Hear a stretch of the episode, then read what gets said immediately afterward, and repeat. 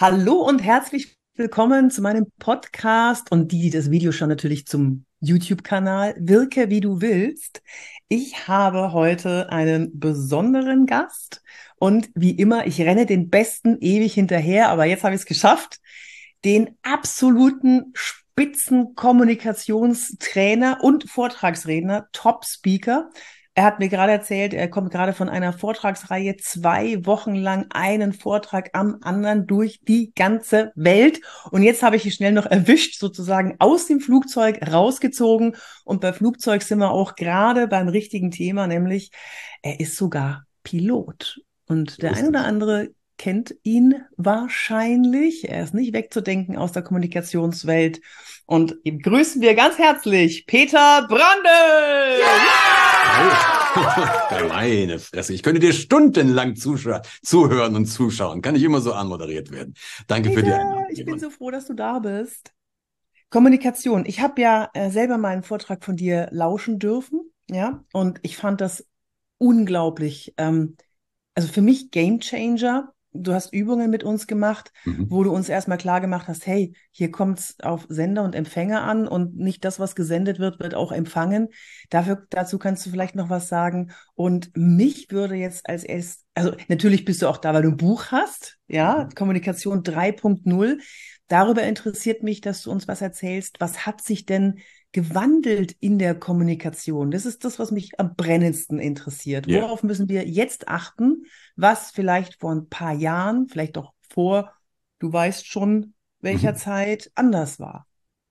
Also ich glaube, der erste Punkt ist, du hast es gerade eben schon mal so ein bisschen an, angesprochen. Es gibt so, ich mache auch so Übungen in Vorträgen oder in, in Seminaren, mhm. ähm, wo die Leute erstmal erstmal plötzlich so am Leib, am eigenen Leib verspüren, dass Kommunikation gar nicht so zuverlässig ist. Und das ist, glaube ich, so der, der Haupt, tatsächlich die Haupterkenntnis, weil wir gehen ja immer davon aus, Kommunikation funktioniert. Guck mal, wir sind jetzt gerade in einem virtuellen Raum. Also du sitzt irgendwo, ich sitze irgendwo und wir tun jetzt gerade so, als säßen wir beieinander. Und das sind wir natürlich in dieser Situation jetzt auch. Aber äh, wir gehen immer davon aus, dass Kommunikation funktioniert. Ja, wir, das tut's ja meistens auch. Also 99 Prozent aller Fälle funktioniert's ja. Und dann gibt's dieses kleine Quäntchen, wo uns irgendwas um die Ohren fliegt, wo wir einen Konflikt mhm. haben, wo wir Stress mit unserem Partner, unserer Partnerin bekommen, mit dem Chef, mit dem Kunden oder was auch immer. Da fliegt's uns um die Ohren. Und dann kommt plötzlich so ein Satz wie, das habe ich doch gar nicht so gemeint. ja? Mhm. Und wenn du diesen Satz aussprichst, dann erinnert, oder dann kommt fast jeder drauf, hey, shit, das sage ich auch relativ häufig. Und wie gesagt, in diesem, das, dieses eine Prozentchen, in dem es eben nicht läuft. Und tatsächlich, wenn du dir mal anschaust, wie Kommunikation tatsächlich funktioniert und, und auf welchen Füßen sie eigentlich steht, dann merkst du, dass da eine sehr hohe Unsicherheit drin ist. Also das, es ist extrem wahrscheinlich, dass es schief gehen kann und dann fliegt es uns um die Ohren. Und tatsächlich das Erste und wirklich das Wichtigste, was wir begreifen müssen, ist, dass es so unsicher ist. Ja, weil wir tun immer so, als wäre es sicher. In Wirklichkeit ist es aber unsicher. Und das was ist das macht Problem. denn so unsicher? Was, was naja, machen wir denn für Fehler, dass es anders ankommt? Naja, was ganz Einfaches. Du kannst ja, ein ganz banales Beispiel. Mhm. Du hast schon mal Hunger gehabt, oder? Oh ja. Genau. Wenn wir das jetzt in einer Vortragssequenz machen würden, würde garantiert der Erste dazwischen brüllen, ihr wisst überhaupt nicht, was Hunger ist. In Mitteleuropa kennt ihr überhaupt keine Hunger. Ja, dann hätten wir den ersten Klugscheißer, der auch schon auf einem völlig anderen Film ist. wenn ich dich dann, wenn ich dich dann jetzt beschreiben lasse, was Hunger ist, dann wirst du merken, das fällt dir verdammt schwer. Also keine Ahnung. Du würdest, was würdest du sagen? Was ist ein Hunger? Ich werde zickig. Ich werde verdammt zickig. Deswegen habe ich immer einen Müsli-Riegel dabei. Ja. Das ist, das ist Hunger für mich. Jetzt kannst du dir vorstellen, ja, wir hätten so ein kleines, pelziges Wesen von Alpha Centauri, ist spricht perfekt Deutsch, ist auch orientiert über die Mensch, menschliche Anatomie, weiß aber nicht, was Hunger ist. Nach deiner Beschreibung weiß das. Nein, jetzt, oh, oh nein, oh, oh, oh, oh. Also wenn du auf die, auf die Erde fliegst, immer Müsli-Riegel dabei haben, weil Yvonne wird sonst zickig. Der Knackpunkt ist, ne? Das, bis dahin ist ja, bis dahin ist alles noch schick. Aber wenn ich jetzt Hunger habe, ähm, dann wäre deine normale Antwort, weil du gehst dann von dir aus. Also du übers, ich sage, ich habe Hunger, du übersetzt mhm. das, du hast keine Ahnung, wie es sich für mich anfühlt, weil du hast mich ja nicht gefragt, aber mhm. du schließt auf eine Erfahrung von, von, von, wie sagt man, von dir oder von dich zurück, von aus dir meiner zurück. Welt, ja. ja. Aus deiner ja. Welt und sagst, okay, das braucht der jetzt. Und jetzt ist ein Müsli-Riegel, das ist so am Rand meines Weltbildes, ja. Aber das könnten auch Sahneheringe oder weiß der Geier was irgendwie Uah. sein. und das schickst du zu mir rüber. Lange Rede, kurzer Sinn. Wir benutzen sehr, sehr wenige Worte eigentlich. Also der aktive Sprachwortschatz von, von, einem, von jemandem liegt so bei 2000 Wörtern und mit 800 Wörtern kommst du schon ganz gut durch. Ähm, wir benutzen sehr, sehr wenige Worte und aus dem Kontext heraus erschließen wir dann die Bedeutung und machen diese ganze, mhm. Mim diese ganze Mimik und Gestik, das kommt dann alles noch dazu. Und aus mhm. dem Kontext erschließen wir die Bedeutung der Worte. Und das mhm. funktioniert alles, solange wir stressfrei sind, so, solange wir gut miteinander können, uns mögen, ein bisschen was voneinander wissen, da funktioniert das alles schick. Aber mhm. allein schon, wenn du dir vorstellst, wenn dich, wenn wir uns jetzt nicht kennen würden und ich hätte jetzt jemand ge gebrieft und hätte gesagt, mit wem musst du im Podcast? Mit dem Brandel? Ach, ach du Scheiße. Ja, wenn du meinst, mach, weißt du, also äh, du gehst in diesen Briefing rein und dann und du kennst mich nicht und dann weißt du, jetzt würden wir uns schon wieder Jetzt wäre schon wieder was anderes. Und du merkst einfach, solange die Rahmenbedingungen passen, das ist alles schick. Aber in dem ja. Moment, wenn du unter Stress gerätst, wenn es dir nicht gut geht, wenn du ja. ein negatives Vorbriefing hast bezogen auf diesen Menschen, ähm, ja. wenn du emotional total erregt bist oder was auch immer, dann geht es mhm. eben sehr, sehr leicht schief. Das ist der Grund, warum wir, wir, wir kommen mit einem sehr, sehr überschaubaren Zeichenvorrat durchs Leben, also mit ganz, ganz wenigen Worten eigentlich. Ja, das mhm. ist das Gute, das ist sehr, sehr optimiert, das aber hat eben auch ein paar Nachteile kaufen. Und was wäre deine Lösung? Naja, im Prinzip auch, also ich mag ja immer einfache Lösungen. Du kennst mich ja ein bisschen, ja. Ich bin ja. Ja, bitte, ja. ja. Tendenziell bin ich hier einfach strukturiert, also das, was dann manche. Nee, gibt die komplizierten zuerst raus. ja. Äh, Im Prinzip ist es sehr, sehr simpel. Also die, der, der, der, die Definition, die ich immer benutze, ist ein bisschen sperrig, ist aber eigentlich einfach. Die sagt, die Bedeutung der Kommunikation zeigt sich in der Reaktion des Empfängers. Das heißt mhm. auf Deutsch, wenn wir jetzt live zusammenstünden und ich würde zu dir sagen, Yvonne, du schaust aber gut aus heute und du scheuerst mir eine, dann war die Bedeutung dieser Kommunikation kein Kompliment. Und ja. da ist es völlig wurscht, was ich gesagt habe und erst recht ist es wurscht, was ich gemeint habe. Mit irgendwas bin ich dir auf den Schlips getreten. Das heißt, ja. ich muss gucken, wie reagiert mein Gegenüber auf das, was ich sage? Also ganz banal, ja. Wenn du jemanden motivieren willst, dann musst du, bitte? Mit einer Ohrfeige. Ja, genau. Dann sag ich, hey, wenn du jemanden motivieren willst und der guckt nur blöd, ja, dann hat's nicht funktioniert. Wenn du jemanden ja. überzeugen willst von irgendwas, wenn du zum Beispiel im Sales arbeitest, willst jemandem was verkaufen und der sagt mhm. nach diesem Verkaufsgespräch, war ein super Gespräch, ich muss nochmal drüber nachdenken, hat's nicht funktioniert. Wenn du mhm. abends in der Kneipe jemanden anbaggern willst, ja, Sozialakquise, du sitzt danach alleine im Taxi und sagst, war ein tolles Gespräch, hat es nicht funktioniert. Also wirklich mhm. so ganz simpel, wenn du, wenn du von der Kündigung eines engen Mitarbeiters überrascht bist, hast du in den Wochen vorher gepennt. Das gibt's ja. nicht, dass du nichts kommunizierst. Ja. Du siehst ein körpersprachliches Ja. Du siehst auch ein körpersprachliches Nein. Du siehst auch die, diese emotional Triggers, also wo die Leute mitgehen. Der Knackpunkt ist nur in diesen kritischen Situationen, also da, wo es wirklich um was geht, da, wo die hm, Halsschlagern draußen sind oder du wirklich, ja, wenn du dann mal überlegst, wo sind wir da mit unserer Wahrnehmung? Sind wir da beim anderen oder sind wir bei uns? Und dann merken wir, bei uns, ne? Uns, genau. Und wenn du nicht guckst, ja. na, siehst du halt auch nichts. Also eigentlich wäre es sehr, sehr simpel. Wir müssen es schaffen, möglichst vorurteilsfrei mit unserer Wahrnehmung beim anderen zu sein. Ja? Wenn ich das mhm. schaffe, bin ich schon sehr, sehr weit vorne im Buch. Mhm. Und noch ein Punkt, wenn ich das wirklich verstanden habe. Also die, die Lösungen sind eigentlich sehr, sehr simpel. Ähm, wenn ich wirklich begriffen, weil das ist ja nichts Neues, das wusste ja auch jeder. Also das hat sich in den letzten drei Jahren noch nicht verändert, dass Kommunikation unzuverlässig ist. ist ja, aber Peter, warte mal ganz kurz. Das ist so wichtig, dass du das nochmal erwähnst, weil mir ist es ja auch bewusst, jedem ist es bewusst und du sagst, das ist ja eigentlich klar, das war, war immer klar und dass man darauf achten muss, wie der andere reagiert. Genau. Aber wie du es jetzt erklärt hast, ist es mir nochmal bewusst geworden, dass ich, ich bin auch in meiner Welt, ja, ich schule das ja auch. Ich, ich sage ja auch den Leuten, schaut, achtet mal auf die Blinzelrate oder achtet mal drauf, äh, vergrößert der die Distanz oder, oder dreht er sich aus, der, aus dem frontalen Kont äh, ähm, Dings da raus. Und das ist trotzdem wichtig, dass du das nochmal sagst, ja, nochmal genau drauf zu achten, aus seiner Welt mal raus und zu sagen, ich sende jetzt was und mal schauen, wie es ankommt.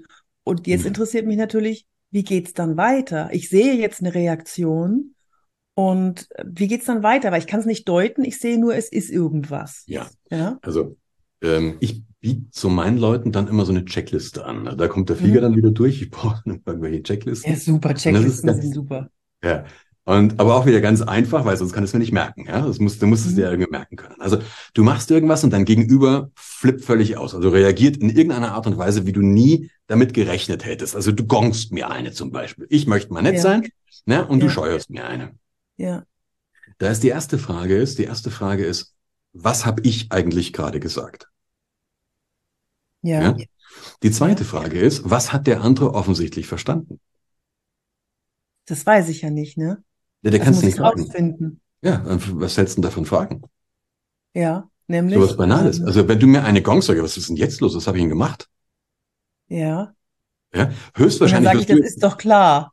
Ähm, dann gucke ich ein bisschen treu doof und sage, ehrlich gesagt, mir gerade nicht. Ähm, und jetzt ist aber der Knackpunkt. Schwein! okay. Jetzt habe ich aber schon wieder eine, jetzt habe ich aber schon wieder eine, eine, eine, eine Information. Und das ist der Knackpunkt. Der Knackpunkt, wir fangen jetzt, jetzt tendenziell an, Krieg zu spielen. Und bloß weil ich dieses Muster jetzt einmal unterbreche, ist das noch lange nicht so, dass wir tatsächlich jetzt eine neue Regelung in der Kommunikation eingeführt haben. Also wenn du ja. es zum Beispiel von mir kennst, dass ich tendenziell zurückballere, ja, oder wir ballern, ja, und plötzlich mache ich das nicht, dann, dann sagst du zu mir, ey, bloß, äh, Alter, bloß weil du ne, ein Buch geschrieben oder gelesen hast, da brauchst du jetzt hier nicht irgendwie den Larry zu machen oder sowas. Also ja. Gibt ja so, ne, aber die Basis ist tatsächlich, dass ich im Zweifelsfall den anderen wirklich nachfrage. Du kannst es auch ja. noch leichter, kannst es machen bei dir selber. Wenn du was sagst und bei mir kommen die Halsschlagader raus, ich sage, was hat die gerade gesagt, ich mach's nicht. Ja, ähm, mhm. dann könnte ich mir die Frage stellen, da brauche ich zwei Fragen. Frage Nummer eins, was habe ich gerade gehört? Ja, also was mhm. habe ich eigentlich gerade gehört? Und mhm. zweite Frage ist, würde ich 5000 Euro wetten, dass dir das auch so gemeint hat? Mhm. Ja, das ist gut. Ja, mit der, ja. Und mit der Summe, die, mit der Summe habe ich mir Gedanken gemacht, weil das ist eine Summe, die die meisten Menschen in Deutschland aufbringen können, aber es tut weh. Ja, mhm. also wenn es nicht weh tut, einfach noch ein oder zwei Nullen dranhängen. Ich kenne jetzt deinen Zuhörer, Zuhörerinnenkreis nicht so gut, weiß nicht, wie viel Kohle die auf dem Konto haben. Es muss ein Betrag sein. Ganz durchwachsen. muss ein Betrag sein, der, der weh tut. Ja, du mhm. kannst, so, wenn du jetzt dann sagst, auf jeden Fall, hier ist die Kohle und ich verdopple sogar, ja, dann bist du vielleicht, es ist immer noch nicht hundertprozentig, dass du recht hast, aber bist du zumindest ziemlich sicher. Du wirst mhm. aber überrascht sein, wenn du dir wirklich die Anfang, ernsthaft diese Frage stellst, wie viel würde ich, würde ich wetten?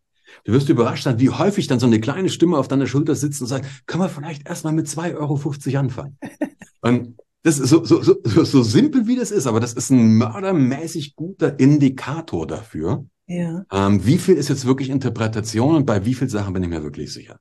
Du wirst mhm. merken, ganz, ganz häufig kommt eben dieser Interpretierer und dann schatzt doch nichts einfach wirklich mal nach, einen Cut zu machen und sagen, hey, äh, oder genau. kann er noch sagen, ey, oh, offensichtlich, äh, offensichtlich bin ich dir gerade auf, den, auf den Schlips getreten. Ich weiß es aber ehrlich gesagt gar nicht genau. Mit was? Mhm. Was ist es? Ja? Und mhm. das, wie gesagt, dann manche muss man so eine Frage dann zwei, dreimal stellen, weil der andere natürlich erstmal auf Krawall gebürstet ist und da erstmal runterkommen muss. Mhm. Aber im Prinzip ist das der Weg. Sehr gut. Ähm, also Rückfrage stellen, erstmal beobachten, Rückfrage stellen und das offen ansprechen. Öh, was ist denn jetzt los? Ich habe das Gefühl, ich bin jetzt, ich habe irgendwas ausgelöst. Ich weiß gerade nicht, was es ist. Sowas, ne? Ja, ganz genau. simpel im Prinzip einfach einfach erstmal nicht davon ausgehen, dass ich weiß, was Sache ist. Ja, ja, ja also genau. ne, das ist das. Du, du, du musst es, dann hast du jetzt so ein bisschen so ein bisschen psychologisch paraphrasiert. Da brauchen wir jetzt gar nicht so eine so eine sozialpädagogische Sprache haben. Das kannst du, du kannst auch wirklich, ey, Alter, was ist denn? Ja, wenn das jetzt eher die Sprache ist, das würde theoretisch genauso funktionieren. Der Knackpunkt ist nur, wir gehen immer davon aus, ja, dass ich ja weiß, was Sache ist. Dass ich ja, ich ja. weiß ja, was du gemeint hast. Ich weiß ja, was du von mir willst. Woher auch immer. Also, wie viel würdest du wetten? Wenn du dann sagst, ja, ein ja. zum Einkaufspreis, wird es lohnen, nachzufragen. Ja. Ich habe ähm, noch, noch ein paar ganz wichtige Fragen. Das eine ist, ich möchte gerne, dass du meinen Zuhörern und Zuschauern das nochmal mit der, mit der Kuh du weißt schon, wenn es eine prekäre Situation gibt, wo es, wo es nicht mehr weitergeht und beide schweigen auf beiden Seiten und da hast du diesen Spruch, ähm, den habe ich mitgenommen aus dem Vortrag und ich war bei dir in dem Vortrag vor, du, das sind jetzt sieben Jahre her, glaube ich, ne? Kannst dich noch erinnern? Da waren wir beide noch jung und hübsch, jetzt sind wir nur noch jung. Und weißt du, was ich meine für einen Spruch? Das hätte ich gerne, dass du das meinen Zuhörern mitnimmst. Du bist, du bist so cool. Du kommst gerade, das muss man, das ist aber ein wunderbares Beispiel für Kommunikation. Du, du kommst her und sagst, hey, vor sieben Jahren hast du was von der Kuh erzählt? Ja, kannst du das bitte nochmal wieder sagen? Ey, ich habe keine Ahnung, von was du gerade redest. Meinst du, Ja, meinst ich du, wollte ich wollte es nicht spoilern. Meinst du die, Ich wollte du nicht spoilern, das war einer der beeindruckendsten Sätze, die du gesagt hast, die ich von da an immer in Verhandlungen genannt habe, wenn es still wurde. Ich habe Und zwar Idee, hat es mit einem, meinst. hast du? Hm? Ja. Also es hat mit, mit einem kalten, kristallenen, kristallisierten äh, Aggregatzustand zu tun und Ja. einem vierbeinigen, euterbehafteten Ding, das darauf rumschlittert. Ne, Ich habe ähm, ich hab ein Konzept mal entwickelt, das sind die Rescue-Fragen. Und zwar, es Ja, genau, danke, jetzt haben wir es. Ich wollte es nicht spoilern, Peter. Ich wollte das dir geben, die Bühne, dass du es erzählst. Und gleichzeitig muss ich rausfinden, was du hören Ja. Ja, so macht's doch auch mehr Spaß. Wir können jetzt auch abweichen in männliche, weibliche Kommunikation. Das Nein, nein, nein, nein, nein, nein, nein, komm, erzähl mal das von der er Euter, von dem was die. Frau gerade von ihm will. ähm, nein, der, der, der Punkt ist ein ganz einfacher. Also dieses Konzept, ich mache ja, wenn ich äh, Demos mache zum Beispiel, also wenn ich wenn ich ähm, Akquise-Training habe, dann muss ich den Leuten ja irgendwann mal demonstrieren, was sie eigentlich meinen. Also ja, jetzt habe ich aber von den Produkten, die die verkaufen, ja im Normalfall keine Ahnung. Also ich mache das ja in allen möglichen Branchen. Also ich weiß, weiß vielleicht, was das ist, aber halt inhaltlich könnte ich nie argumentieren. Also mache ich, ein- mach ich ein Gespräch, ähm, demonstriere ich das, aber ich mache es halt wirklich das kommunikative Handwerk. Ich benutze also nur offene Fragen. Ja, ich stelle meinem Gegenüber offene Fragen, ähm, und das reicht. Und damit führe ich das Gespräch. Und dann sind die Leute immer sehr beeindruckt.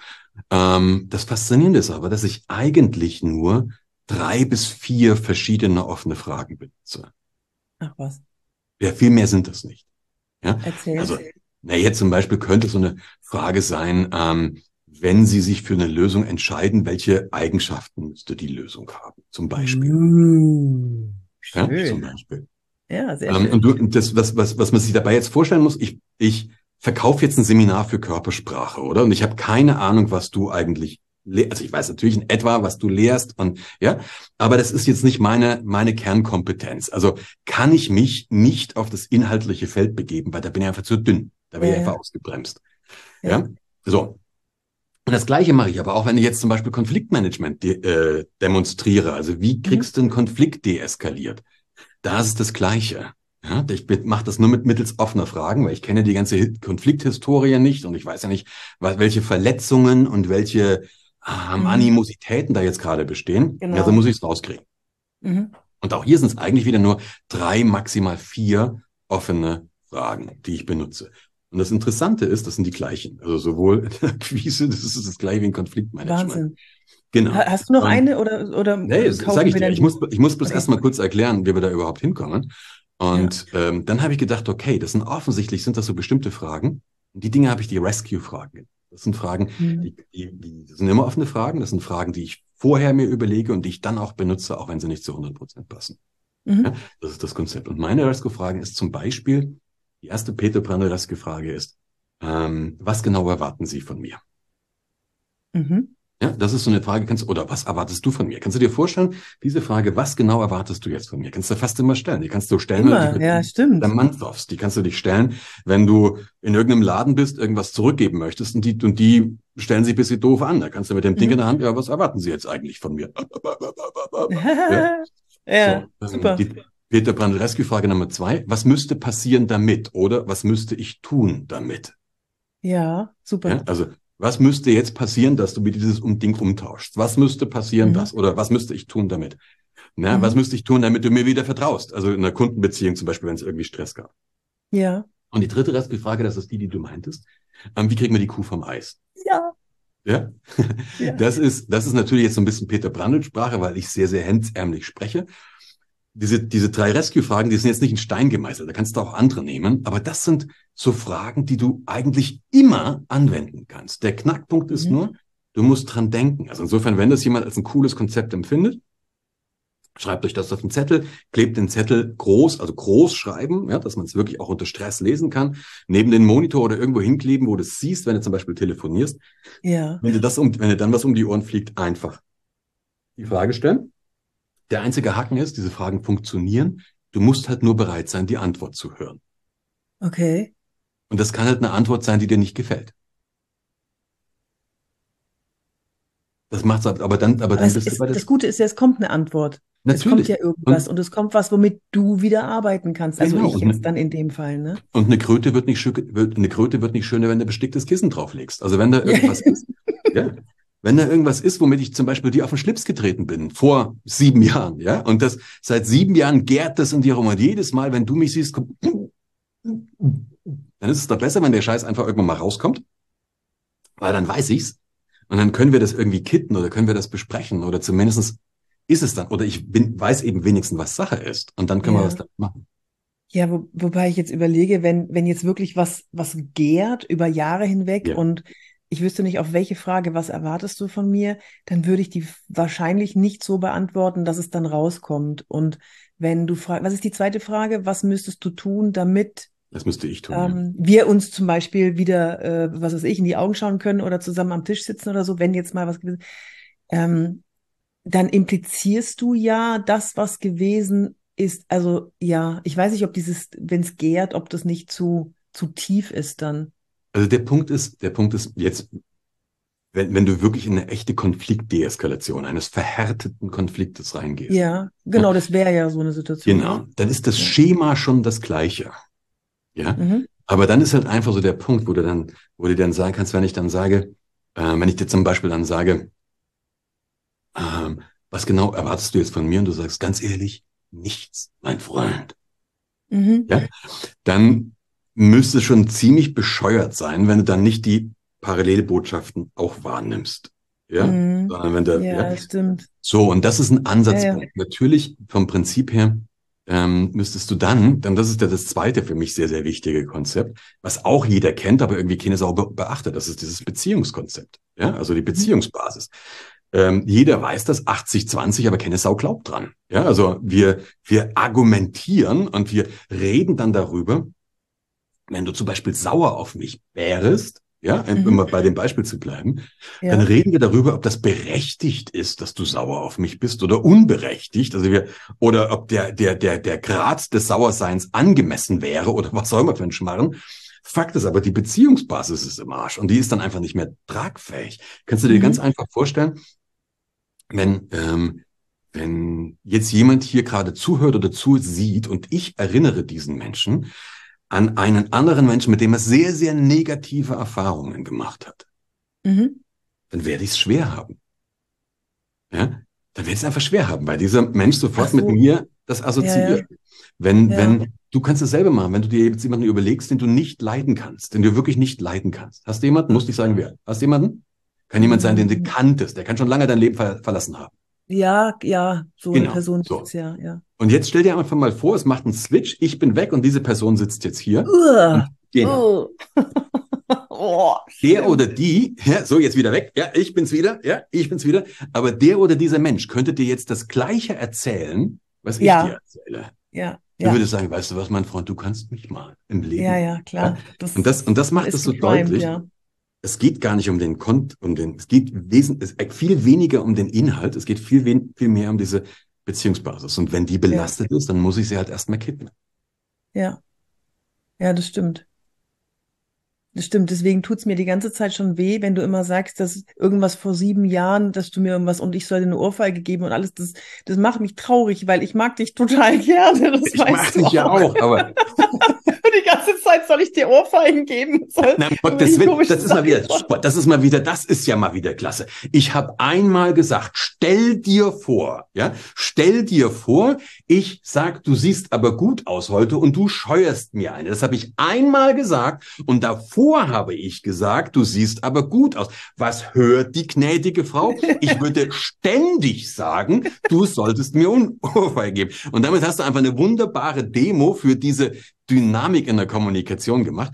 Und, so, das, und das Coole ist, solange, solange eben diese Beziehungsbasis passt, solange du dich magst, solange ähm, du irgendwie cool miteinander umgehst und solange man dem anderen auch nicht unterstellt, dass das böse meint, läuft mhm. eigentlich fast alles. Ja. ja in dem genau. Moment, wenn wir aber warum auch immer, berechtigt oder unberechtigt, dem anderen unterstellen, dass es böse meint, dann wird es schwierig. Dann haben wir ein Problem. Genau. Und da möchte ich mal ganz kurz ein Thema ansprechen, womit ich mich gerade beschäftige, weil mich viele auf PN, über PN ansprechen. Mhm. Ah, ich habe so viel mit Narzissten zu tun. Jetzt habe ich mal in meinem Ja, vielleicht kannst du auch was zum Sprachgebrauch von Narzissten oder wie sich das in der, in der Kommunikation äußert. Wenn, wenn nicht, dann musst du nicht. Aber das ist ein Riesenthema im Moment, weil mich viele fragen, wie kann ich denn mit Narzissten umgehen? So, jetzt habe ich mal gekramt in meiner Welt. Ich habe noch nie mit einem Narzissten zu tun gehabt. Und dann habe ich überlegt, woran liegt das? Das liegt daran, weil ich das, was du gerade erzählst, weil ich das alles versuche anzuwenden. Und wenn mir jemand blöd kommt, dann denke ich nur, ach du Armer, du in deiner Welt, bleib du da. Ich lasse es nicht an mich ran und, und mach mich nicht, lass mich nicht angreifen. Aber für die, die sich angegriffen fühlen und die vielleicht ja. wirklich mit Patho also mit diesem Persönlichkeits, ähm, mit diesem pathologischen Persönlichkeitsprofil zu tun haben, vielleicht hast du da eine Idee für die. Hast du? Ja, das ist aber eine Idee, die wahrscheinlich einigen nicht gefallen wird. Naja, hau raus. Die können ja. Also, wer könnte doch mal vorschlagen, das Wort Narzisst einfach aus dem Sprachgebrauch zu verdammen? Ja, genau. Ja. Weil nämlich. Ähm, es ist so äh, einfach, die so zu Ja, und das ist genau das Problem. Das ist das Problem. Dieses Wort Narzisst oder genauso toxische Beziehung. Ja, ja das ja, sind so genau. diese beiden, das sind ja so diese beiden psychologischen Hype-Themen im Moment. Ja, jeder ja. Trottel, je, Entschuldigung, wenn ich das so deutlich sage, jeder Depp ähm, stellt sich hin und macht irgendein paar Videos für YouTube über Narzissten. Ganz genau. ehrlich, ein Narzisst, Narzissmus kannst du diagnostizieren mit einem relativ aufwendigen psychologischen Testverfahren. Ja. Narzissmus kannst du nicht äh, diagnostizieren, indem du sagst, oh, ein Narzisst, Blödsinn. Das kann auch einfach oh, der hat mich angegriffen, das ist ein Narzisst. Ja? Ja, das kann auch einfach nur ein Arsch sein. Oder? Peter, das gibt es übrigens nicht mehr. Narzisst gibt es nicht mehr. Das ist seit, ich glaube, ein paar Monaten oder seit längerer Zeit schon, gibt es es nicht mehr als, ähm, als Diagnose. Gibt es nicht mehr, genau ja? aus dem Grund, weil es inflationär runtergewurstet wurde Ganz und jeder, genau. der mal, der dich mal blöd angeschaut hat, ist ein Narzisst und das ja. war dann, glaube ich, zu schwierig. Es genau, gibt nur also noch allgemein Persönlichkeitsstörungen, aber kein Narzissmus mehr, wenn ich das, das richtig ähm, recherchiert habe. Und das ist, das ist wirklich der, der Punkt. Das gleiche mit den toxischen Beziehungen. Manchmal ist eine Beziehung einfach am Arsch. Also man, man, man, man mag, man liebt sich nicht mehr zum Beispiel. Ich mag deine Ehrlichkeit. Manchmal ist einfach am Arsch. Ja. Ich meine, wir alle, wir, wir beide sind ja keine Teenies mehr. Also wir haben jetzt auch schon Beziehungen hinter uns, wo wir sagen, diese Beziehung ist gescheitert. Ähm, ja. Und selbst wenn du, wenn du in der Trennungsphase, wenn das sehr, sehr emotional war, nach ein paar Jahren Abstand, ist es doch häufig so, dass du auf diese Beziehung guckst und sagst, na ja, dass das gescheitert ist, da hatte ich schon auch einen Anteil dran. Ja, ja, ja genau. So, und ähm, ich, ich, hab, ich tue mich dann, ich tue mich mit diesen Attributen deswegen so schwer, weil sie halt eine Stigmatisierung aus. Stigma heißt der Zeichner. Das ist früher hat man den, hat man den Leuten ein Stigma aufs Hirn, also auf den Schädel gebrannt, dass du mhm. von, dass du sofort siehst, ja. Und sowas Ähnliches passiert jetzt auch. Und wenn ich dir, wenn ich dir zehnmal sage, das ist ein Narzisst, dann wirst du narzisstische Persönlichkeitsmuster bei diesen Menschen erkennen. Genauso wie wenn, wenn ich dir sage, der hat einen Sprachfehler, dann hörst du so lange hin, bis du irgendwas hörst, was tendenziell Sprachfehler ist. So, das wäre der erste Schritt. Der zweite Schritt, der zweite Schritt wäre, dass ich mich frage, was bringt der, der oder die in mir eigentlich zum Klingen? Also was bringt dieser Mensch in mir? Mhm. Welche Seite schlägt der an? Wo haben wir, ja, also was ist mein Teil davon? Ja? Wo es knirscht, meinst du, ganz, oder was meinst ganz du? Ganz genau, ganz genau. Ja, es gibt ja nicht Common Sense. Das sagen ja nicht, 99,9 ähm, Prozent aller Menschen, die diesen Menschen jemals begegnet sind, sagen, ja, das ist ein Narzisst, Obacht. Ja, das ist sehr albern, sondern das ist ja etwas, was wir persönlich empfinden. Und deswegen Kommunikation, hat schon der Watzlawick gesagt, ist immer ja ein Wechselspiel zwischen zwei Menschen. Mhm. Und ähm, das, was ich den Leuten konkret empfehlen würde, ist erstmal, dass sie wirklich sagen, okay, was sag ich eigentlich, was sagt der? Kommt das überhaupt so an? Weil ähm, wenn wir, wenn wir dieses Thema ernst nehmen, dass Kommunikation so unzuverlässig ist, dann hat das eine haarsträubende Konsequenz, weil wenn wir das nächste Mal einen Konflikt hätten oder du hast mit jemandem einen Konflikt, wir haben das jetzt mal nicht, dass du gleich wieder traurig wirst. Also wenn du das nächste, oder wenn ich das nächste Mal mit jemandem einen Konflikt hätte, ja. ähm, und ich würde mit diesem Mindset da reingehen, dass ich wirklich, wirklich davon ausgehe, ähm, dass, dass, dass Kommunikation unzuverlässig ist, dann würde ich wahrscheinlich sagen, hey, vielleicht haben wir überhaupt keinen Konflikt, Vielleicht verstehe ich dich nur nicht. Hm, schön. Oder vielleicht schaffe ich es einfach nur nicht, dir das rüberzubringen, was mir wichtig hm. ist oder warum es mir wichtig ist. Und du schön. ahnst jetzt schon, wenn du damit reingehst, Schuldfrage braucht man nicht stellen, weil das Schuld ist sowieso der andere, das ist klar. Aber ja, ja dritte Axiom ja. von Watzlawick, ja, wir, äh, ähm, wenn man nur damit reingehen würde, dann würdest du viele Sachen schon anders machen. Und dann gehst du auch weg von diesem richtig und falsch, sondern du denkst einfach in so einer Dynamik, okay, was passiert denn hier eigentlich gerade und will ich das? Und wenn ich es nicht will, dann mache ich was anderes. Mhm. Ja. Ich habe noch eine Frage. Klar. Ähm, ich bin, hatte neulich ein Gespräch und da hat die Person mh, hm, irgendwas, irgendwas gesagt, was ich gefühlt nicht so gesagt hätte, weil es äh, schon missinterpretiert werden hätte können. Okay, das ist jetzt mhm. zu kompliziert. Ähm, was gesagt, was mich verletzt hat, mhm. weil es nicht gestimmt hat. Und dann habe ich das gesagt, habe ich so gemacht, wie du es gerade gesagt hast. Ich habe gesagt, ähm, da ist, da habe ich jetzt irgendwie einen Störer, das, das habe ich, äh, das, das hat mich, ich, ich fühle mich jetzt dadurch verletzt. Ich weiß auch nicht warum, aber äh, wie meinst du es denn? Und dann hat die Person gesagt, ja, ich sei nicht so pedantisch, du legst auch immer alles auf die Goldwaage. Hm. Und das, was hier dabei passiert ist, dass ähm, viele Menschen, wir haben so eine Rechtfertigungstendenz. Ja, also wir haben ja so dieses Ding, wir haben so Reiz ist gleich Reaktion. Also du sagst irgendwas. Ähm, und der erste, also wenn man es jetzt wirklich mal klamüse, auseinanderklamüsern will, dieser Mensch sagt irgendwas und du entscheidest dich, da, dich davon verletzen zu lassen. Ja, genau. Ja, das ist ja deine Entscheidung. Also, das ist meine Entscheidung, genau. Genau. Aber es ging auch um Gesicht wahren, weil wir nicht alleine waren. Naja, und das, was du jetzt machst, ist eine sekundäre Rationalisierung. Also jetzt erklärst du mir gerade, dass deine Entscheidung richtig war. Ja. Also ja. gefühlt, ja. Muss ja nicht sein. Also der erste Punkt ist ja. Ja, gefühlt. Du, mhm. du hast ja immer verschiedene Möglichkeiten. Wenn jemand zum Beispiel sagt, ähm, wenn jemand zum Beispiel sagt, keine Ahnung, ich weiß jetzt nicht, was, der, was dieser Mensch konkret gesagt hat, aber wenn jemand zum Beispiel sagt, ähm, also diese Aussagen, die sind mir zu oberflächlich, zum Beispiel. Ja? Mhm. Das könnte ja so ein, so ein Thema sein. Und das ist, das sagt jemand über, ähm, ja, nimm dieses Ding mal her. Also wenn ich, wenn ich das, das garantiert, du kannst warten, das ist jetzt relativ neu, du kannst warten, bis da jemand reinschreibt. Das ist aber nichts Neues und die wissenschaftliche Herleitung fehlt mir. Ja, es ist so. Erstens kommunizieren tun Menschen seit etwa zwei Millionen Jahren. Ja, das habe ich nicht neu erfunden. Und zum Zweiten geht mir die wissenschaftliche Herleitung auf den Keks, weil ich baue nämlich Sachen, die ich anwenden kann und die ich mir merken kann. Wenn du wissenschaftliche Herleitungen haben willst, sind meine Bücher nicht die richtigen. Mhm. Ja, weil ich kenne, ich habe versucht, intellektueller zu werden, das hat nicht funktioniert. Deswegen lasse ich's. So. Und jetzt, jetzt kommt dann jemand, der sagt, also der, der kannst du wirklich, oder so ein 30-Minuten-Buch, ja? Du kennst diese kleinen 30-Minuten-Bücher. Ja, ja. Der schreibt allen Ernstes, bei meinem ersten 30 Minuten Verhaltung, ist ja schon relativ alt, schreibt allen Ernstes, da steht 30 Minuten verhandelt, mhm. ja? Da schreibt mhm. jemand eine, eine, Rezension bei Amazon, ähm, na, dieses, Bu dieses Buch ist höchstens für einen Anfänger geeignet. Äh, fortgeschrittene Verhandler finden da kaum was Neues drinne. Da fällt mir ehrlich gesagt nichts mehr dazu ein. Das ist ein DIN A6 96. Das ist wirklich, das Ding liest du bei einem vor, dafür ist es gemacht, dass du es in einer Stunde am Pool durchgelesen hast. Das steht sogar noch drauf, 30 Minuten. Ja? Mhm. So. Erster Schritt, ich entscheide, ob ich mich davon anpissen lasse oder ob ich mich davon nicht anpissen lasse. Also na, möglich, wenn jemand sowas zum Beispiel sagt, das sind aber zu wenig wissenschaftliche Herleitung, sage ich, das ist ja interessant, dass Ihnen das auf, dass Ihnen das auffällt. Eine Möglichkeit. Zweite Möglichkeit ist, stimmt, das sind keine wissenschaftlichen Herleitungen drin. Mhm.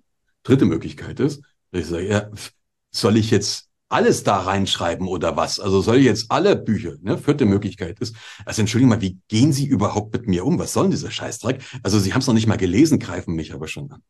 Und was du jetzt mhm. gerade gemerkt hast, es gibt dieses klassische Vier-Ohren-Modell vom Schulz von Thun. Also mhm. Also diese vier, ja. vier mit diese, der, diese ich mag eigentlich vier Ohrmodelle, mag ich nicht, sondern ich mag vier Ebenen, vier Aussagenmodell. Mhm. Und wir reagieren immer nur auf eine Aussage. Na, erklär's mal ganz kurz bitte für die, okay. die also, vielleicht noch nichts davon gehört haben. Klassisches Beispiel. Paar sitzt im heimischen Wohnzimmer, ja, er sagt zu ihr, Paula, das Bier ist alle. Ja, jetzt kannst du dir überlegen, wie reagiert Paula. Paula hat verschiedene Optionen zu reagieren. Paula kann zum Beispiel sagen, oh ja, stimmt. Ich bin schon unterwegs. Ja, und hol dir eins. Paula kann sagen, stimmt nicht, im Keller ist noch. Paula kann sagen, ähm, sauf halt nicht so viel, ja. Oder Paula kann sagen, ich bin noch nicht dein Dienstmädchen und ausflippen. Also in jeder Kommunikation sind verschiedene Aussagen drin oder verschiedene Ebenen. Einmal eine Sachaussage. Was sagt er, was sagt Horst wirklich sachlich aus? Wir es alle. Nicht mehr und nicht weniger. Ähm, in jeder Kommunikation ist eine Appellebene drin. Also Horst will was erreichen. Zum Beispiel, komm mal die pushen, holen mir ein Bier. Ja? Mhm. Dann ist eine Selbstaussage. Ich sage also was über mich aus. Also Horst sagt, ich habe Durst oder ich, will, oder ich will mir heute einen gongen oder was auch immer. Und das ist eine Aussage über die Beziehungsbasis. Also wie sehe ich meine Beziehung zu dir? Wie sieht Horst seine Beziehung zu Paula? Der Knackpunkt ist jetzt, Paula, diese Botschaften sind alle drin, aber wir reagieren immer nur auf eine. Also wir hören immer nur auf eine. Ja? Wenn Paula auf die, auf, wenn Paula auf den Appell hört, ja, dann steht sie auf und holt ihm ein Bier. Fertig. Genau. Ja, mhm. und aber auch ohne Geschiss außenrum, sondern einfach nur fertig. Mhm. Wenn Paula auf die Selbstaussage, Genau. Selbstaussage war, ich habe Durst oder ich will mir halt einen gommen. Wenn sie das hört, sagt sie, trink tagsüber mehr, dann bist du abends nicht so dehydriert. Ja, oder sie sagt, sauf halt nicht so viel. Ja. Wenn sie mit der, wenn sie die Sachbotschaft hört, ja, das Bier ist alle, dann sagt, sagt sie, sie ja. sagst du, ja, stimmt. Oder sagt, nee, im Keller ist noch. Punkt. Nicht mehr und nicht weniger. Ja? Mhm. Wenn sie mit dem Beziehungsohr hört, dann sagt sie, ich bin ja nicht dein Dienstmädchen, geht eins nach mir ja, oder sowas. Fakt ist, Paula und nur Paula entscheidet, mit welchem Ohr sie hört. Mhm. Und ganz, ganz häufig hilft es, wenn wir uns wirklich bewusst machen, was hat der andere gerade sachlich gesagt? Was ist die Sachaussage? Und dann nur darauf reagieren. Ja. Ja, nur das darauf sollte in der Schule gelehrt werden und auch mehrfach abgefragt werden, weil genau. das meiner Meinung nach das größte Problem in der Kommunikation ist, dass wir genau. interpretieren und Vermutungen anstellen. Dadurch nehmen wir Dinge persönlich, die vielleicht gar nicht so gemeint waren. Vielleicht kann der andere sich nicht ausdrücken hm. oder das ist, ist auch ein, ja, das ist auch ein Shortcut. Also wenn wenn irgendwie die Halsschlangadern rauskommen, hast du im Normalfall einen nicht angemessenen Appell gehört, wo ich keinen Bock drauf habe. Also ich, was soll ich jetzt, was soll ich denn jetzt auch noch machen? Sowas in der Art. Oder mhm. du hast eine nicht angem angemessene Beziehungsbotschaft äh, gehört. Also wie redest du eigentlich mit ja, wenn ich, wenn, wenn du, wenn du sowas in dir wahrnimmst, dann kannst du dann gleich sagen, okay, jetzt mal überlegen, was hat denn der sachlich gesagt? Auch ja. hier, es kann sein, die Sachebene ist nämlich nicht interpretierbar. Also das ist entweder gesagt oder ist nicht gesagt. Ja. In dem Moment, wenn du sagst, da, mit dem, was der gesagt hat, kann der nur meinen das, bist du nicht mehr auf der Sachaussage. Mhm. Und wenn du sowas hast, dann ist das ist natürlich, das ist natürlich wirklich wunderbare Einladung zum Kriegsspielen. Aber da wird es mhm. nichts nach, da wird es ja nichts schaden zu sagen, okay, was genau meinst du damit? Mhm. Ja, oder und das, ich glaube, das größte Problem ist, dass die Leute das nicht abstrahieren können und nicht auf der Sachebene verstehen können. Das ist ja, das, ich sage ja auch manchmal, du, das ist jetzt nur eine Information, ohne irgendwas, ist nur eine Information, die Unterlagen sind nicht da. Äh, und dann kommt noch ein Appell, den ich auch wirklich so formuliere. Aber das ist, das ist völlig irre, weil dann kriege ich von der anderen Person manchmal, nee, nee, ich habe das schon richtig verstanden. Und ich so, was? Die kannst du gar nicht richtig verstanden haben, weil ich habe nur eine Sachinformation weitergegeben. Ja? Oder der, der Termin. Aber lustig, das kannst du gar nicht richtig verstanden haben, weil ich habe nur eine Sache. Das ist ja auch schon wieder eine Interpretation. Nur mal kurz zicken am Rande, ja? Ich mag diese Nee, verstehe ich jetzt nicht, weil das kann ich jetzt nicht das, das weiß ich jetzt nicht, was du damit meinst, weil ich, ich gebe eine Sachinformation, zum Beispiel, der Termin ist gecancelt. Ja. So, das kannst du ja auch auf alle möglichen ähm, Arten verstehen. Je nachdem auch, wie es zum Beispiel geschrieben ist, allein in der E-Mail, wo, wo mhm. noch diese ganzen anderen Signale fehlen, Körpersprache und so weiter, Modulation, Stimme und so weiter. Der Termin ist gecancelt, ähm, der Termin ist rausgenommen, der Termin, ja. so, und dann plötzlich geht's los mit der Interpretation. Oder äh, kommen Sie in mein Büro um 14 Uhr. Völliger Wahnsinn. Bei den meisten gehen die Alarmglocken los. Mhm. Ja, oh mein Gott, ich habe nicht genug Information. Und, und dabei ist es vielleicht wirklich nur als genau. kommen Sie in mein Büro um 14 Uhr. Genau. Und das ist tatsächlich so dieser, dieser, dieser, dieser Punkt, wo man nach, sich nachchecken muss, okay, äh, ich nehme immer wieder diese Frage, würdest du 5000 Euro wetten, dass da jetzt wirklich ein Anschiss bevorstehst? Oder ähm, wie viel, wie viel würdest du für deine Information, die du gerade hast, bezahlen? Ja, und wenn da, wenn das halt nichts ist, braucht, ähm, wir müssen uns klar, wir müssen uns klar machen, was ist der Unterschied zwischen Fakten und Annahmen. Ja, das ja, ist genau. Fakteninterpretation. Ja. Und der Punkt, warum das so schnell geht, das hat zwei Gründe. Einmal, also warum das so schnell ist, dass wir uns angegriffen fühlen und dass wir es so schnell rechtfertigen. Ja, Das hat mhm. zwei Gründe. Der eine Grund hat was damit zu tun, wie unser Gehirn gestrickt ist. Und der Stress ist einfach, also es ist etwas vereinfacht gesprochen. Jetzt bitte an alle Neurologen da draußen. Ja, ich weiß, es ist komplexer. Aber vereinfacht ist äh, das Kognitive, das Bewusste, das Großhirn. Ja, das überlegt jetzt bewusst zum Beispiel, was passiert jetzt gerade oder was mache ich jetzt gerade und was mache ich eben nicht. Und dann gibt es einen anderen Teil, das ist das Stammhirn oder das limbische System. Und dieses limbische System, das reagiert auf bestimmte Reize. Und zwar reagiert der Kahnemann zum Beispiel, äh, der hat das das schnelle Denken, das langsame Denken genannt. Mhm. Ja, das schnelle Denken. Buch, absolut empfehlenswert. Exzellent. Direkt nach deinem Kommunikation 3.0 von Peter Brandl und daneben sollte stehen schnelles Denken, langsames Denken von Kahnemann. Oh, kann ich das, kann ich das gerahmt haben, diese Aussage gerade? Nein, ernsthaft. Ähm, das schnelle Denken ist dafür da, wenn du sehr schnell reagieren musst. Also neben dir knackt's, du läufst durch den Wald und neben dir knackt's dann macht es einfach Sinn, nicht erstmal zu sagen, oh, könnte es etwas Gefährliches sein. Ja, das macht keinen Sinn. Du musst erstmal lieber einmal zu viel weggerannt, ja. als einmal zu wenig. Und das ist so ein Mechanismus, der in unserem Gehirn ähm, relativ schnell funktioniert, wenn sich das Gehirn angegriffen fühlt. Dann reagiert es mit einer von drei Optionen, angreifen, abhauen, totstellen. Also Gegenangriff, fliehen oder ja, erstarren. Mhm. Das, und das ist, das ist autonom. Das heißt, deswegen heißt es auch autonomes Nervensystem, weil du das nicht steuern kannst. Du mhm. kannst dem, du kannst dem entgegenwirken, indem du einfach dich bewusst in solche Situationen begibst und einfach für dich Erfahrungen machst, dass dein, dass dein Organismus, dein System Peter oder dein System Yvonne lernt, ich bin in solchen Situationen handlungsfähig. Weil dann sagt mhm. das Stammhirn irgendwann, Entschuldigung, das haben wir jetzt schon 50 Mal gemacht, also ja, jetzt yeah. nerv mich nicht, ich ja, chill weiter. Darf ich ähm, ganz kurz einhaken? Ganz kurz, mhm. kannst du dir merken, was du sagen wolltest? Ähm, mit Präsentationen, wenn jemand Präsentationen, das ist ja mein Job, den Leuten beizubringen, äh, sich da wohl zu fühlen. Und je öfter du merkst, du überlebst das, desto wohler fühlst du dich auch. Ja. Das wollte ich nur kurz einschieben, weil alle immer weißt fragen, wie kann ich mich sicherer fühlen bei Präsentationen? Ja, so. Weißt du, übrigens, üben. Genau, machen. Einfach wirklich da rein begeben. Genau. Ja, also dass, wenn, wenn du oder wenn ich, wenn wir auf eine Bühne gehen, haben wir eine, eine professionelle, professionellen Zustand, aber ja, ich bin nicht, ich bin nicht sonderlich aufgeregt. Aber weißt du, was mein, was mein Reframe für Lampenfieber ist? Ich frage die Leute immer, erinnere dich mal dran, was ist ein Verliebtsein? Ja? Ähm, was ist da für ein Zustand? Also dann kommt die Leute, ja, irgendwie, ich bin aufgeregt, bin angespannt, ich habe so dieses äh, blümerante Gefühl im Magen, ich, der Mund wird trocken, ich, ich stammle so ein bisschen vor mich hin und dann sage ich, okay, was hast du denn für Gefühle, wenn du Lampenfieber hast? Ja, ich bin aufgeregt, ich bin angespannt, ich habe so dieses blümerante Gefühl, der Mund wird trocken, ich, ich stammle vor mich hin. Dann sage ich immer, merkst du, dass das genau das Gleiche ist? ja, also die körperlichen Repräsentationen sind eigentlich genau die gleichen. Gleiche. Das ist ja logisch, ja. weil eigentlich das Gleiche passiert im, im, im Körper. Der einzige Unterschied ist unsere Bewertung dieser körperlichen bei der einen, in dem einen Kontext finden wir es geil, im anderen Kontext finden wir es furchtbar. Ja? ja? Menschen werfen sich an Stofffetzen aus funktionierenden Flugzeugen, was sich mir bis heute nicht erschließt, ja, und, und finden das super geil oder mit Gummibändern um die Füße stürzen sie sich von irgendwelchen Brücken, was auch immer das soll. Aber wenn sie auf eine Bühne mal gehen sollen, dann machen sie Geschiss. Also, was, was ist genau eigentlich das Gleiche?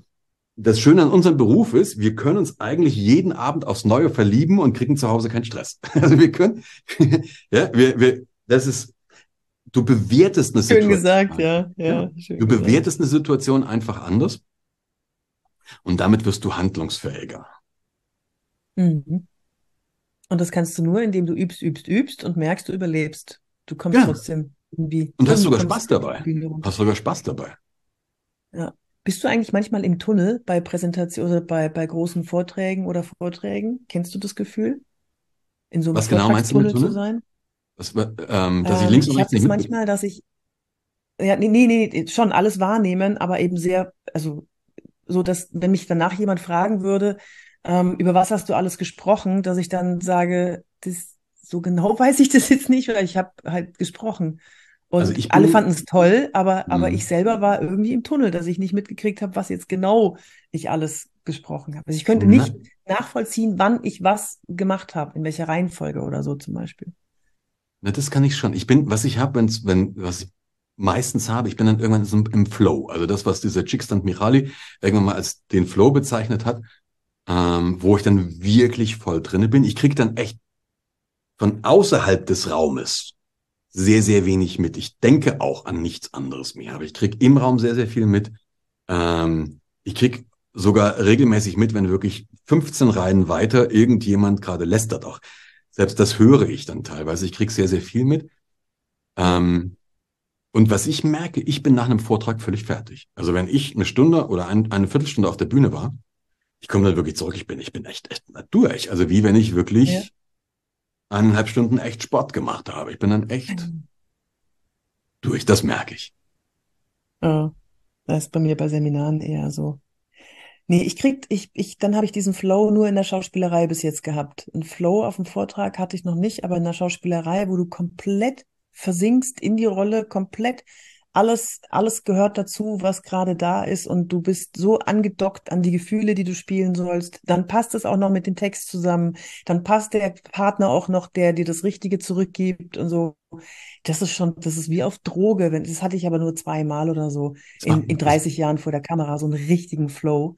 Du, das war bei so. mir auch nicht immer so. Also dieses, dieses Flow-Erlebnis tatsächlich, das habe ich, also in dieser Form, ja, wo ich einfach sage, wie geil ist das denn? Mhm. Das habe ich erst seit ein paar Jahren. Also das hat sich, ähm, und ich glaube tatsächlich, das, was du auch gerade gesagt hast, du bist so mit den Gefühlen angedockt und das ist ja auch ähm, etwas, wo, uns, wo unsere beiden Themen sich stark überlappen. Ich glaube, das hat sehr, sehr stark angefangen, als ich final aufgehört habe, etwas darstellen zu wollen. Mhm. Weißt du, was ich meine?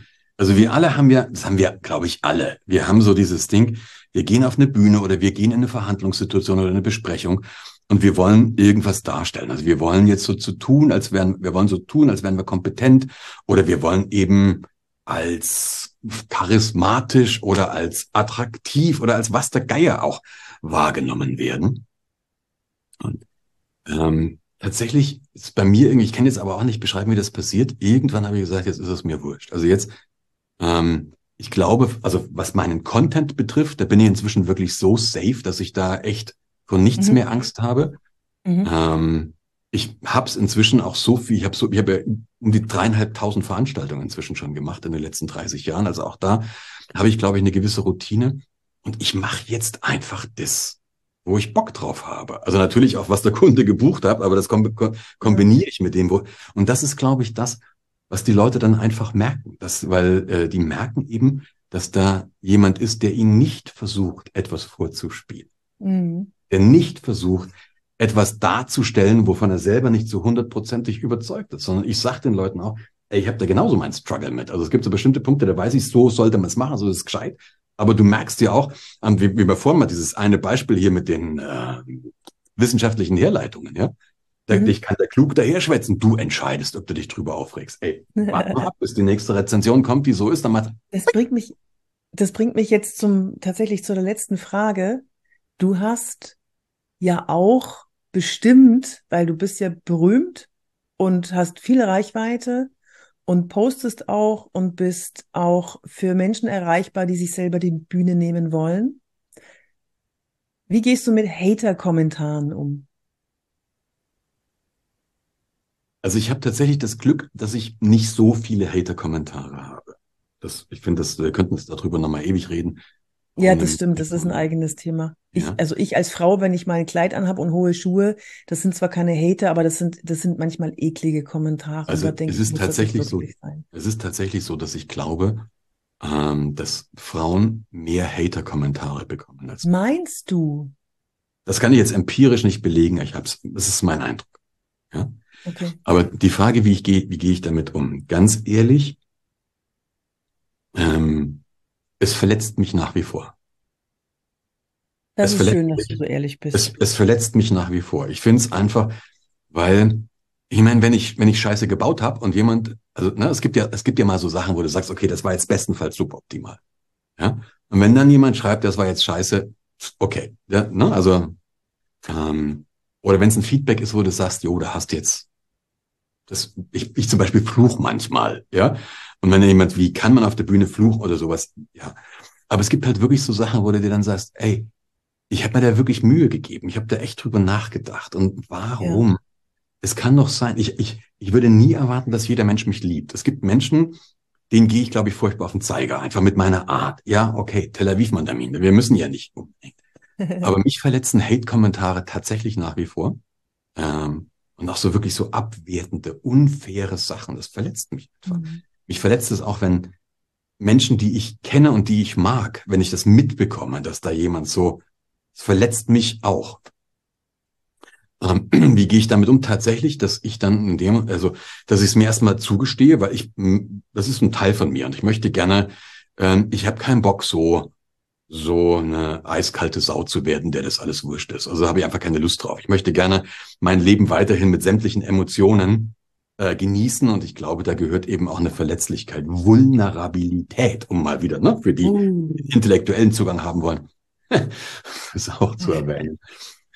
Ähm, und dann überlege ich mir aber, das, das eine Sache, die mir hilft, ist, Hate-Kommentare werden immer nur von, ich habe noch nie einen Hate-Kommentar gelesen von jemand, der mit Klarnamen unterwegs ist. Muss man drauf achten.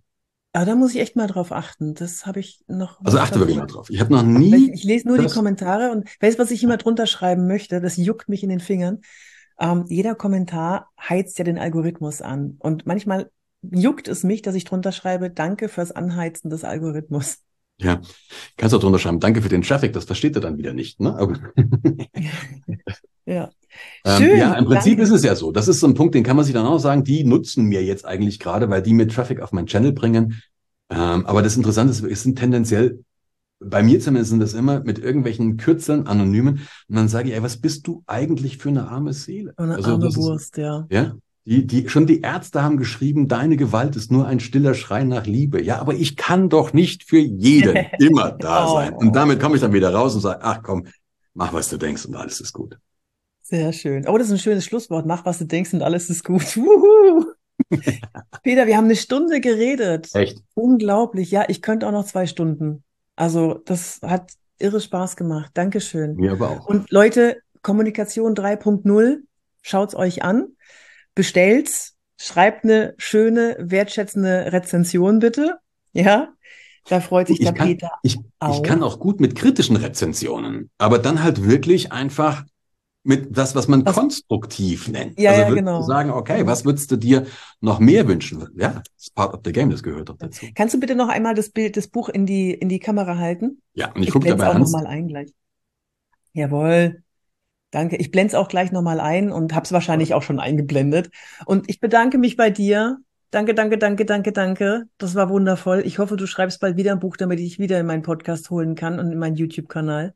Nee, ich nur, ja schon, nur deswegen musst du schreiben, okay, Peter? Ich habe ja schon acht geschrieben, Yvonne. Also wir könnten ja die anderen sieben nochmal einzeln machen. Das, das könnten ja, wir auch, ja. Das ist ja tatsächlich ja. Nummer acht und an Nummer neun bin ich dran. Da wenn ich jetzt sehr angeberisch klingen, wenn ich sage, ich habe elf Bücher geschrieben, dann ich sag's nicht. Ja, da musst du noch ein bisschen nachlegen. Komm, mach mal. Mach mal. Und dann machen wir mal abwechseln. So. Ja. Aber bei mir waren viele Rohrkrepierer auch dabei. Also du, bei dir waren ja alles so, Bestseller. Na, na, überhaupt nicht. Überhaupt nicht. Also die, das, die Crash-Kommunikation war ein Longseller. Das Ding ist jetzt seit 15 Jahren auf dem Markt. Das war super, Leute. Das Crash-Kommunikation, bitte schaut euch das an. Erst das und dann Kommunikation 3.0, weil Crash-Kommunikation, das habe ich gesuchtet als ähm, Hörbuch. Das war der Hammer, der absolute Hammer. Das ist auch schön geschrieben und das kann man sich gut reinziehen. Okay, wir wollten eigentlich über Kommunikation 3.0 äh, 3 machen. Nee, aber es tut es doch. Ähm, der Punkt ist tatsächlich das, was ich halt glaube, und das ist meine Art. Ich wollte ja Bücher immer so schreiben, das ist mein Bild, wenn ich ein Buch, wenn ich ein Buch mache. Also erstmal habe ich mir, ich stelle mir bestimmte Menschen vor, für die ich das schreibe. Klassische Avatar-Methode, ja, ja, genau. ja genau. Und dann stelle ich mir wirklich immer vor, dass sich jemand dieses Buch, so ein Buch an, im Urlaub am Pool mitnimmt. Ja. ja. Und dann am Pool dieses Buch liest und dann irgendwann aber aufsteht und an der Poolbar fragt, ob ein Text, er oder sie einen Textmarker haben kann, weil du dir was anmarken möchtest. Das ist so dieses oh, Bild, was ich versuche, also wie ich versuche, das hinzukriegen. Also ähm, dass das schon äh, alles natürlich sauber auch belegt ist oder eben belegbar ist, aber mhm. eben einfach easy to read, weil ich glaube, komplizierte Menschen kleiner, schon genug. Ein kleiner Fun Fact noch, ähm, da sind auch Videos drin. Also das ist ein, das ist ein ja. für alle Sinne Buch. Ja, da sind auch Videos drin. Muss man sich registrieren, dann kriegt man so einen, ne, so einen Code und dann kannst du die ganzen Videos dazu begleitend auch noch ja. mit konsumieren. Und das finde ich großartig, weil manchmal hat man halt Lust eher was zu hören, zu sehen oder zu lesen. Ne? Gut, schön. Danke dir. Ich danke und dir. ich hoffe, dass wir uns bald auch wieder in Persona sehen. Auf du bist ja Fall. auch viel in den USA unterwegs und dann kommst du vielleicht mal irgendwann wieder. Du weißt schon, dass wir uns dann mal treffen können. Bin aber auch Ja. häufig in Berlin und ab und zu auch mal in Köln. und Das kriegt man mit Sicherheit hin. Ja, bitte. Ich danke dir und ihr Lieben, schön, dass ihr dabei wart, dass ihr zugehört habt. Wer jetzt noch dran ist, alter Schwede, vielen, vielen Dank. Dann war es bestimmt spannend. Ich fand es wahnsinnig spannend und dann hören wir uns nächstes Mal wieder, wenn es wieder heißt, wirke wie du willst. Tschüss. Tschö.